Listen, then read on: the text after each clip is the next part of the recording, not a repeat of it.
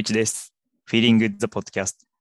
今日は特別編ということで、えーライブ版から2人とも選曲してきてます。お互いどれを選ぶかっていうことはいつも通り言ってないんだけど、それで1曲目、いけど、香りという曲で来てみました。いや、陽一くんが日本人選ぶの初めてじゃない？これ。違う？初めてだね。初めてだよね。ようん。ちょっと予想をかなり覆されました。ゲドは日本人のバン、日本人アーティストで一番好きな人だなんだよね。あ、そうなの？うん。てかゲドが唯一番好きで、そう。唯一好きとまあかじゃないなんかそれに、まあ、さ唯一でもないけど、でも、ゲド好き。うん。このバンドは、すごく古いバンドで、1973年デビューで、もう76年にすぐ解散しちゃって、その後、あの、メンバーだったりしたりとか、復活したりとか、繰り返してて、で、あの、いろいろあって、2018年に結成45周年っていうことで、うんえーこの最初のファーストアルバムがまずあのライブアルバムだったんだけど、そのアルバムを、あのなんていうの？そのライブレコーディングで再演したっていう試みをやって、で、それを録音したのが、あのこの Spotify にあるやつ。だから、あの、ファーストアルバムの方が、本当はもっとすごくいいんだけど、うん。だけど、まあ、それがちょっと Spotify で聞くことができないから、あの、まあ、これをかけてみたっていう感じ。うん。これは、じゃあ、ね、ライブハウスとかでやどっかでやったではないってこと？あ、ライブハウスでやってる。あ、それはね、うん、東京の全労祭ホールスペース、全労祭ホールスペースゼロっていうところ、そこで、うんあの、客も入れて、で、やったっていうことになるのかな。なるほどね。えっと、な73年にシングルが出て、74年にアルバムが、ライブアルバムが出てっていう感じ。そうだよね。そのライブ、うん。で、その74年のやつの方が、あの、うん、ベースがすごい効いてる。もっと、もっともっと効いてる。いや、今聞いてさ、すごい、うん。なんか、結構こんな新しかったっけってちょっと思ったんだけど、そういうからくりうん。があって今ちょっと気づいたわ。ああ、まあ、そう、そうだね。それはそうだね。音が、うんうん。まあ、綺麗になってるからね。そう。うん俺が聞いたのは多分昔のやつは何回もうん。聞いたことあるから、うんそっちのイメージと違うのが、違ったのは正しかったってことなんだね。そういうので言そうだね。あと、オープニングの曲が始まる前も、うん。なんかすごい入場するまでのシーンが結構な、なんていうの、1分、1分2分あるのかな？うん。そのイントロみたいな、今のやつはイントロのところで、なんかはははって笑ったりとか、ちょっと客が声出したりみたいなやつやってたんだけど、その後割とすぐに曲が始まってっていう風になってたけど、うん、あの、元のやつ、オリジナルだと、もっともっと長くて、客が結構、一人ね、すごい声がでかい客がいるんだよね。その人の声がね、バッチリ、バッチリ、バッチリ録音されて そう。うん。それゲがね、結ド構面白かっゲドって村八部とかと、まあ、よく。一緒に語られ。語られて、いわゆる日本語ロックの走りみたいなバンド、そうだね。。ロックの輸入っていうのが、うんまあ、一番最初60年代の半ばぐらいからあって、うん、で、一番最初はね、グループサウンズっていうのが流行ったのかな、67年から69年ぐらいまで。でも、それは結構日本の解釈が含まれていたから、ちょっとあの海外のロックとは違いますねっていう感じだったと思うんだけど、60年代後半になって、うん。あのそれから70年代の初頭、うん。ニューロックムーブメントっていうのが日本の音楽シーンで歴史的にあって、でそこで出てきたバンドがこの外道とか、村八分とかっていうことになっているんだと思う。時代的には裏でレッド・ツェッペリンとか走ってた時に、日本でそれをやろうとしてたけど、多分、オーバーグラウンドには出てこなくて解散しちゃったみたいな、あるうんんだろうとは思うんだよね、多分。うんうん。そうだでね。そこまでオーバーグラウンドではできてなくて、ゲリラ的なライブとかもやってて、警察に怒られたから、警察を、あの、なんかちょっと嘲笑うかのようにもっとやってやろうって言って、警察署の横でライブやったりとか、なんかそういう、面白い、面白いおかしいことをいっぱいやってた人たちみたいだね。なんでこのバンドが一番好きなの？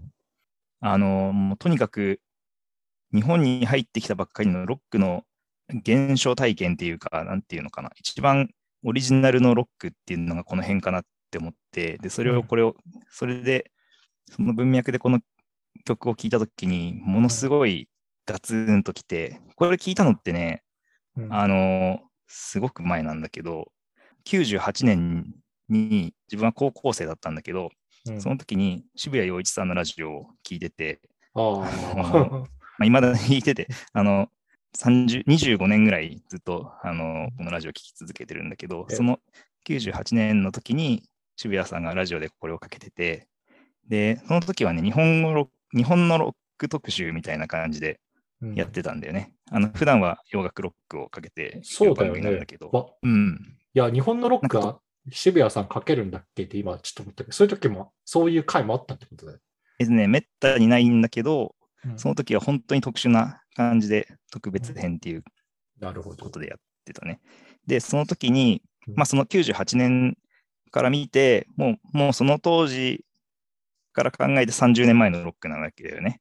そうだね、そうだね。そうね。ん、25年とかね、30年とか前のロックで。うん。で、その時代の日本のロックがこんなちゃんとしあのしっかりした仕事をしてたっていうのをあのリスナーの皆さんに聞いてほしいみたいな感じでこれを書きましたっていうようなことを言ってて、なるほど。で、その その積み上げで今の98年の日本のロックっていうのが存在しているっていうことを、うん。あのまあ皆さんちゃんと考えていろいろ聞いてもらえると嬉しいですとか言ってて、で そのあの積み上げの成果がシャ乱Q とか GLAY なのかっていうのはちょっと悲しい気持ちになっちゃうけど、そのあたりも考えてねとか。それね、ちょっとね、あのね、98, 98年ってさ、その裏で、ミッシェルガン・エレファントとか、ブランキー・ジェット・シティとか、そういうバンド、あともうちょっと後だってナンバーガールとかがいたわけで、あの、うん。ちゃんとそこに引き継がれてってるんだけど、うん。あの、それを聞かず、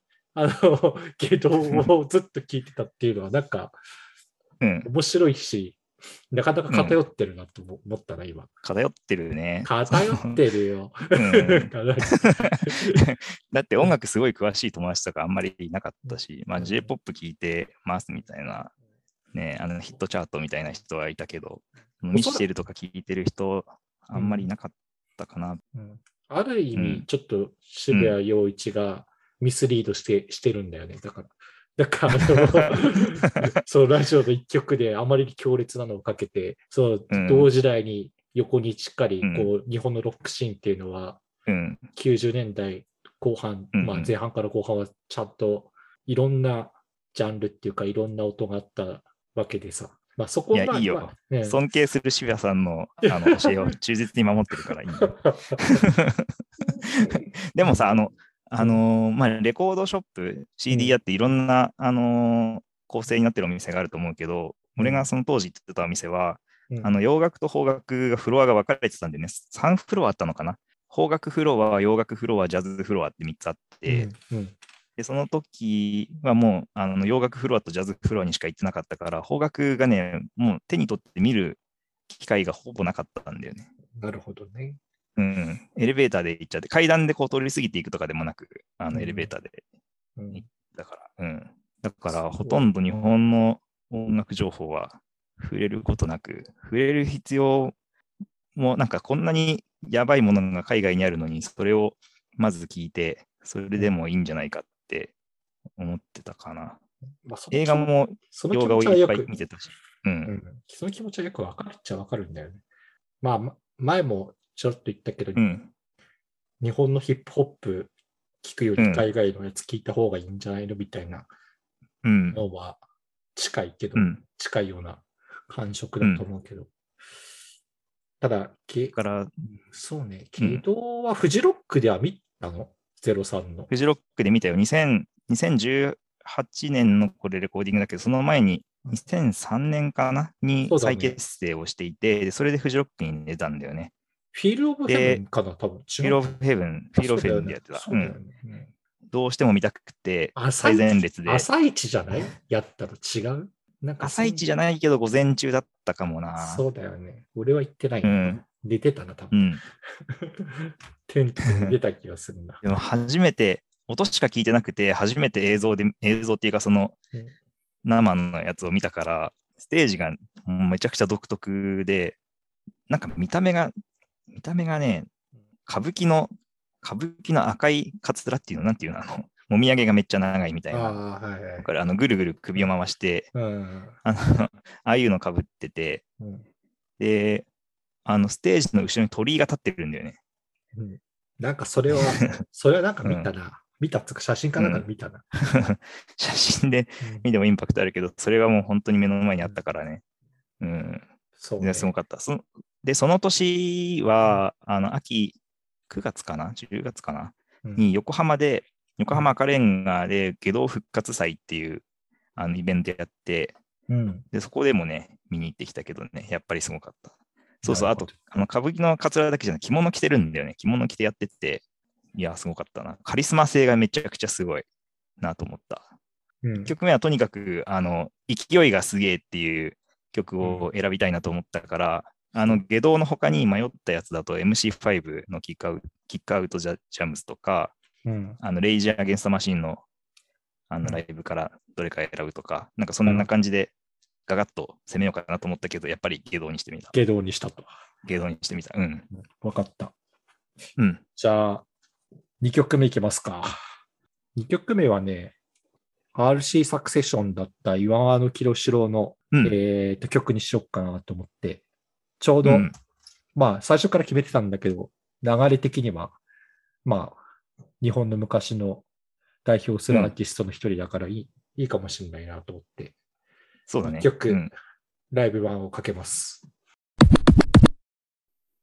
えー今はの清志郎のトランジスタラジオ、えーライブアット日本武道館で、ブッカティーザ・イムジースっていう、えー海外のオルガン奏者と一緒にやってるライブバージョンをかけました。テネシー州メンフィス。そうそう。うん。ちょうど、まさかね、下道から来ると思ってなかったんだよね、実は。不意打ち。不意打ち成功。不意打ちすぎで。で、実は今日、ライブ、うんライブ会で7曲かける予定って、事前にね、あの、洋一くんがどうしても4曲かけてって言ってきたから、じゃあいいよって言って、実は今日7曲でやる予定だったんだけど、まあ4曲洋楽だろうなと思って、3曲、実はもう日本人の曲を選んで、や選んでるので、まあ変えようかどうか迷ったけど、うん。うん。変えようかどうか迷ったけど、下道と清志郎は、やっぱり時代がちょうど被ってるし、うん。ちょうどいいかなと今考え直して、あの、うん。そのままかけましたと。まあ、RC サクセッション、デビューが72年。うん。みたい、ウィキ見ると。近いね。近いんです。近いうん。近くて、まあ、いわゆる日本でロックをやるって言った時のアプローチとして、うんあの、いろんなアプローチが多分この時あったんだろうと思うんだけど、その一つの答えとして、RC サクセッションみたいな、まあ、清志郎がいて、で、まあ、下道とか、裏八部とかっていう、もうちょっと、相当アンダーグラウンドなところでやってたバンドがいてみたいな時代だったんだろうなとは思うし、うん。あもっとお茶の間は多分全然違う歌が流れてたんだと思どうんだだけど、ろうね。うん。で、サザンオールスターズとかのが78年なんだよね、実はね。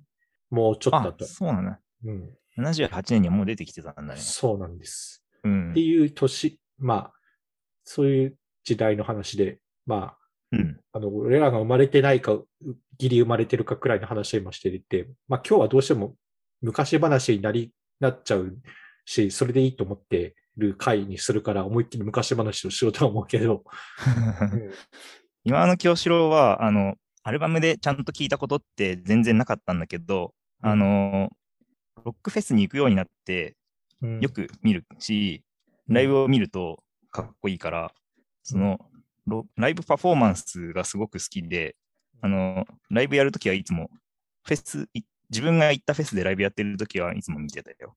うん、あ泣けるよね、清志郎のあステージになってね。そうだねうん。愛し合ってるかいって言うしね。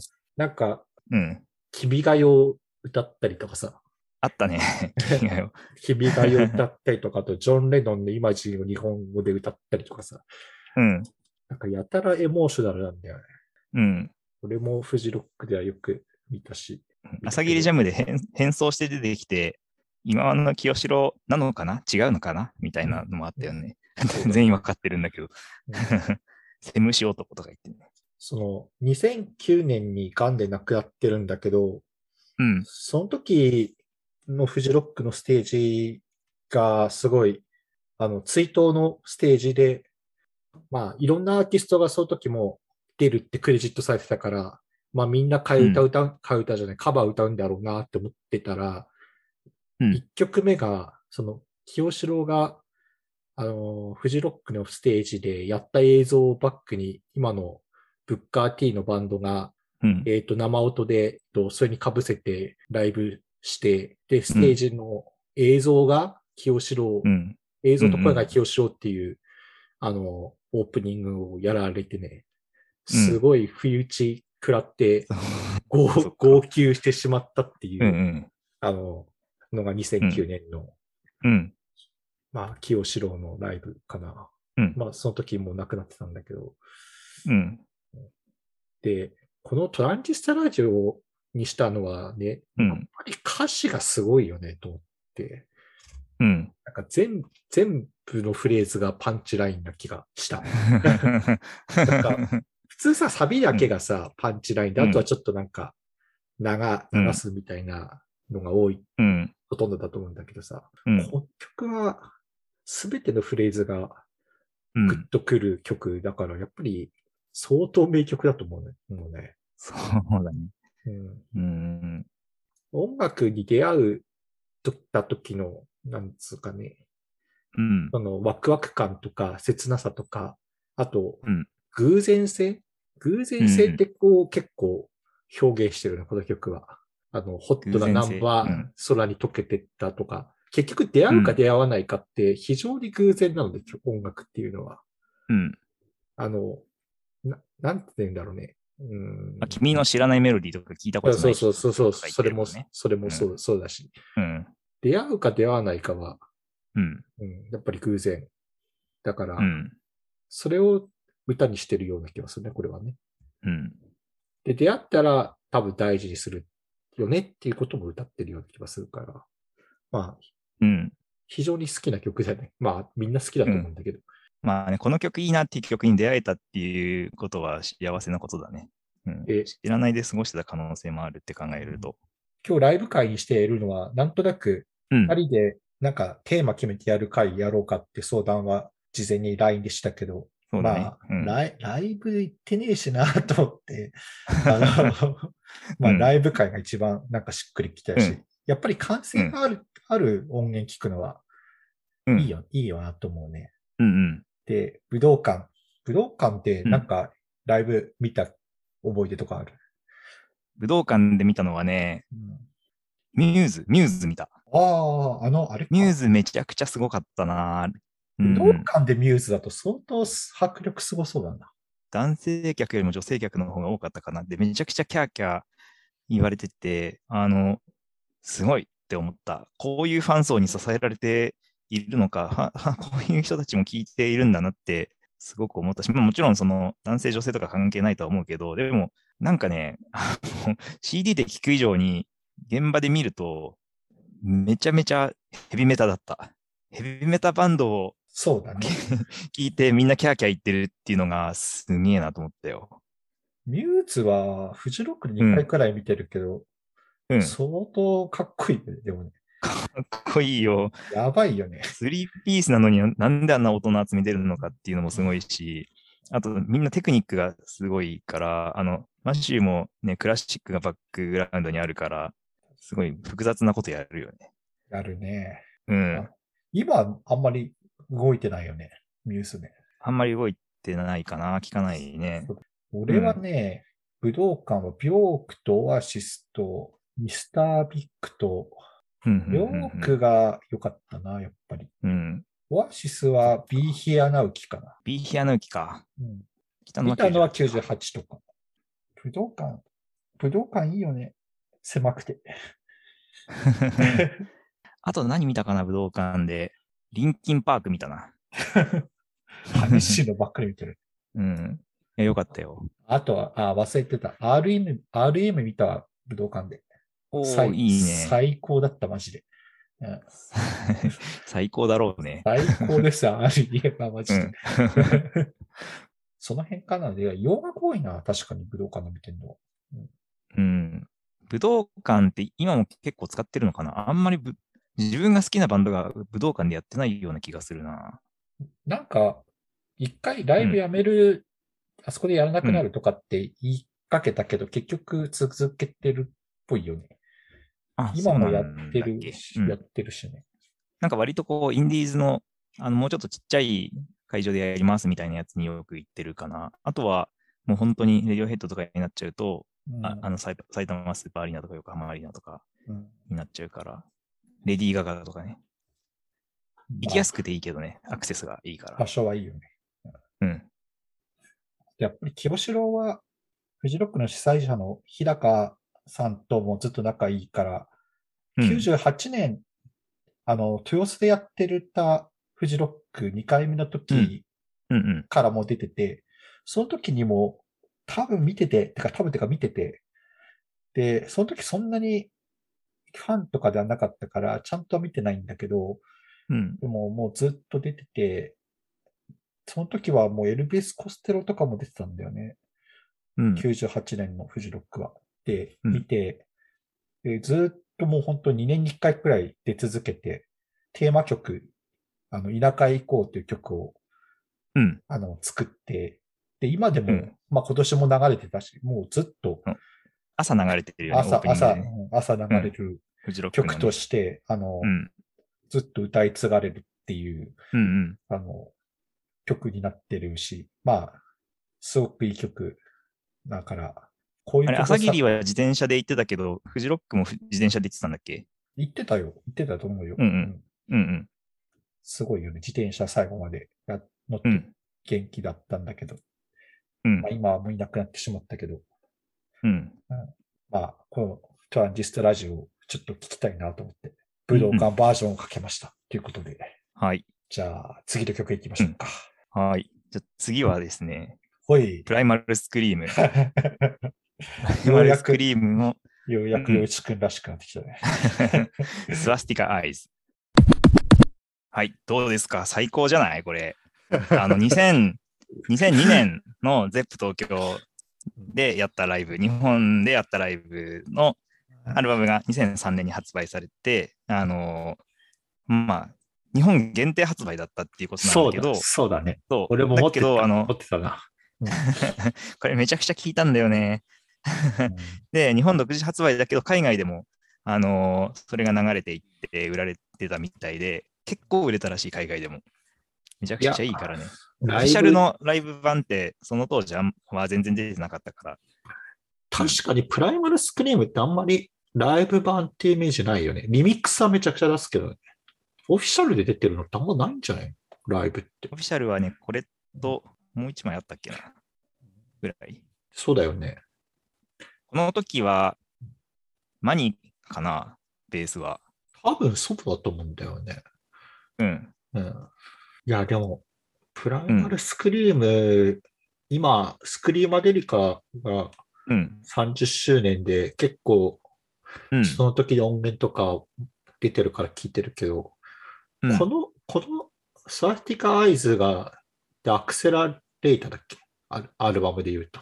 Exterminator？ああ、 Exterminator。Exterminator 期はやっぱり一番激しいよね。なんていうのかな。うん、音的には。そうだね、 Vanishing Point ぐらいから激しくなっていって、うん、で、 Exterminator、Evil Heatとかがやっぱり、うん、そう、かなりエレクトロ寄りな感じの音になったかな。あの、ボーカルのボビー・ギレスキーは、この時に自分たちのバンドのことを electronic garage band、future rock 'n' roll っていうよくわからないキャッチフレーズで呼んでたけど、で結構、あの、このプライマルスクリームは、あのその後カントリーっぽいこともやるし、うん、結構いろんなことやるんだよね。あのアルバ出すアルバムごとに僕の音の感じが違うから、だから、ライブ1回ごとにその全然違うバンドのライブを見てるかのように面白いっていうのもあるんだけど、さらにこのあのちょっとエレクトロっぽい、テクノっぽいことやったやってたこの時期に、これライブでどうやってやるのかなと思ったら、もうそれをさらにあのアレンジをすごくしてた。まあ、あの、レディオヘッドもアレンジはライブですごくしてて、あの、まあ、アレンジがライブの面白さの一つだなっていうふうに思ったから、ちょっとこの2曲目は、あのアレンジがすごいっていう曲っていう観点で選んでみたんだけど、この曲はね、いいなと思って。これはさ、あの、うんうん打ち込みの裏で生ドラム叩くっていうパターンでライブやってたでしょ、多分これ、おそらく。うん、そうだね。そそうだよね。これ、これ、あの、またあの、あの、イーブンビートか人力ビテンポかみたいな話とにうんつなげるけど、あの、うん。打ち込みに生ドラム重ねるっていうバンドも結構いるじゃない。あれはあれでなんかまたグルービーなんだよね。あ、ちょっとのズレが出るから？何なんだろうね。なんかあの、うん、意味はないわけじゃん、基本的に。なんて言って、裏でもドラムになってんだからさ、みたいな。そうだね。うんなんか、レディオヘッドのね、うんドラムとかやってて楽しいのかなっていうふうに思ったりするけど、でもちょっとちやる、やってる側は違う感覚感覚なのかもしれない。まあ聞いててもあのかっこい聞いけど。いてても違うよね。ブンブンサテライツとかさ、そう、うんそうだしさ、うん。日本人だと、まあ、ほ本当に有名なところで言うと、サカナクションとかもそうだよ。うん。あのビート鳴らして、裏でドラムを叩くみたいな。うん。まあ、ちょっとしたズレなんだろうね、あれはね。あって、うん。やっぱり、そう、あの、ドラム叩き込んだ時の、うん。あの、ひ人が、人でしか出せない揺らぎみたいなのうん。が出すと、やっぱりちょっとうんテンション上がるんだろうね。うんボアダムスみたいにさドラム3人いますみたいなバンドもいるけど。ああ、それもいるね、確かにね。ボアダムス77人とかやってるから、ライブで。ん？うん。77人ライブとかやってるからね。あのああ、70人ライブ。サンサンフランシスコでね。ビッグバンドだね。77人ドラム並べてやるっていうライブとかやってたりするけど。70人ライドラム。すごいな。ケミカルブラザーズのうん、あの、フジロックのやつあるじゃん。あれもかけたいなと思ったんだけど、やっぱりなくって、あれもね、スウーンからスターギターにつながるところの曲がね、すごく好きで、まあでもあったとしても、長すぎる11分もあるから 長すぎるんだよ。そ ういや。そう。なんかまあ原曲のあの形はとどめてはいるんだけど、でも本当に別の曲みたいに新鮮に聞こえるし、いや、ライブすげえっていう風になるからね。だケミカルブラザーズはさ、あれ、何もやってないよね。あの そう、なんかさ、あのなんなんかその辺のところをね、ちょっとね、いまいちよく分かってなくて聞きたいんだよ。あの、なんていうの、まあ、ロックとかでさ、楽器を演奏してる人たちはさ、まあ、楽器演奏して歌ってるからさ、まあ、ライブだなっていう感じがするじゃない。で、あの、ケミカルブラザーズとかさ、あの、ダフトパンクとか、アンダーワールドとか、その辺の人たちって、あの、音の一個一個のサンプリングってやつがあって、ボタンを押すとなりますみたいなやつで、パターンをその場で組んで、その場で曲作りをして、やって再現しているのか、いや、それ違うと、違うと思う。結論から言うと。じゃあ DJ と同じってこと？とね、単純にあのシーケンスで流してる音の音量、うん音量を変えてるのと、エフェクトかけてるだけだと思う。あの、うんそのポンポン出しはしてない、絶対に。危なすぎるから。うん。まあまあそうだよね。あ あの、ま、まずうんあの映像とリンクリンクしてる段階でそれをやってうんやってない、やってないね。そうだね。うんうん。だから、で、ケミカルとかは本当に何もやってないと思う、本当に。ち まあ世界中で同じ映像でやってるからね。そうそうそう。で、アンダーワールドの初初期は、初期っていうかうん90年代は、あのうんそうは言っても、あの、す卓、卓がすごいでかいから、かなり、あの、いろんなこ、いろんなこう、お音量の調整をしてると思う、あれは、相当。うん。ねあの、チャンネルごとにかなり、あの、きめ細かく、あの、うんやってるんじゃないかなと思うね。なるほどうん。だからその辺がライブによって違うのかな。人によって全然違うと。EDM だともう本当にただ流して、あの、つまみをいじってるだけっていううん感じがするけど、どうなんだろうね。まあ、曲と曲のつなぎっていうにはあのやってるから、もう本当に DJ 的なのかなっていう気がして見てるんだけど。EDM は俺、おそらく DJ をやってると思う。あの自分の曲で DJ をやってると。だから、あの、自分の曲と自分の曲をとあのつなげてるね、つなげてると思う。うんうん。まあ、ある程度セットリストは決まってると思うけど、おそらく変えれるようにしてるような気がする。うんうん。あの流れを。うん。で、それに合わせて、それと映像が同期してるんじゃないかな、多分。あの、うんかける曲と映像が。うんうんもしくは人によると思うけどね。これは単純に予想だけど。まあ、なるほどね。うん。プライマルスクリームの話に戻すけど、俺が見たのは98のフジロックで見てるな。その時は、やっいいな。ぱりあれかな、うん。コワルスキーのうん。入ってるアルバムの名前なんだっけ。えっ、と、バニッシングポイントか。バニッシングポイントグポイント。キーだと思うんだよね。うん。ただね、なんか、ベックとかが出ててね、その時。ベックとかプロティジーとか出てて、うん。そっちがなんか、また激しくてね、うんちょっと霞んでた気がするけど、本当そうなんだ。うんへえ。やっぱ周りがすごかったっつうのもあるね。うん。うんうん。ビョークも出てたしね、うん、うん。か。あの時はね。うん。なんかあの、うんボビー・ギレスピーっていつもその機嫌が良かったり悪かったりするから、面白いね。まあわ、機嫌悪くても、あのうん、ライブが悪くなるっていうわけではないけど、今日今日はなんかステージ上で荒れてんなみたいな時がうんあるよね。面白いけどね。まあ波がある人だよね、あの人はね。まあそれがいいんだと思うんだけど。ロックンローラーなんだろうねロック。ンローラーだよね。う。ん。そう。あと、ニューマスターサウンズっていうあの、うんまあこれはロックじゃないけど、ジャズだ。ジャズ、かフュージョン、フュージョン系だよね。あと、うん。ジャム、ジャムバンドか、いわゆるね。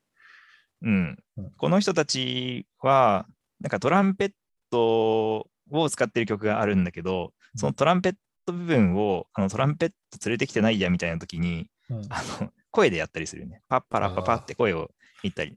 で、あのライブアルバムがあって、それを聞くと、うんそうフジロックに来てた時はね、声でやってたんだよね。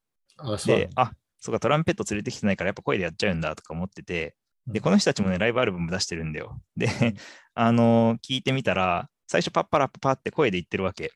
で、その2フレーズ目からトランペット入ってきてて、いるのに声でやってんだ。なるほど ちょっ。と面白かった。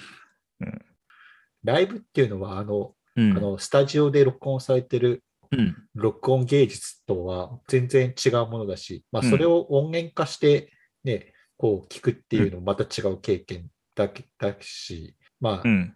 どっちかっていうと追体験見たくなるんだと思うんだけど、うん。うん。でもやっぱりどのバンドも録音とライブは絶対的に違うから、早く行けるようになってるといい。っていうか、まあ、もうそろそろなりそうだけど、普通にうん。戻ればいいよねっていうふうに思ったそうだ。ね。うん行きたいね、ライブ。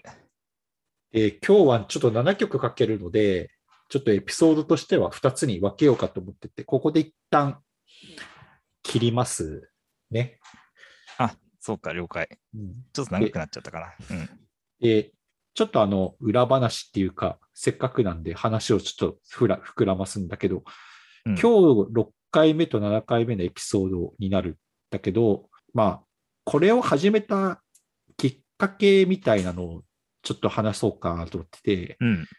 と、まずあの、Spotify でミュージックトークっていう機能が8月末にリリースされたときに、なんかこれ使って喋ったら面白いんじゃないかなっていうのを思ったのがきっかけで僕から陽一くんを誘ったっていうのが、まあ、まず、あの、えっ、と、まあ、始まりですと。うん。このき、あの、機能がついたっていう、実装されたっていうのは、うんあの、俺も Spotify のニュースみたいなのでチェックはしてて、やってみようかなっていうことで始めたけど。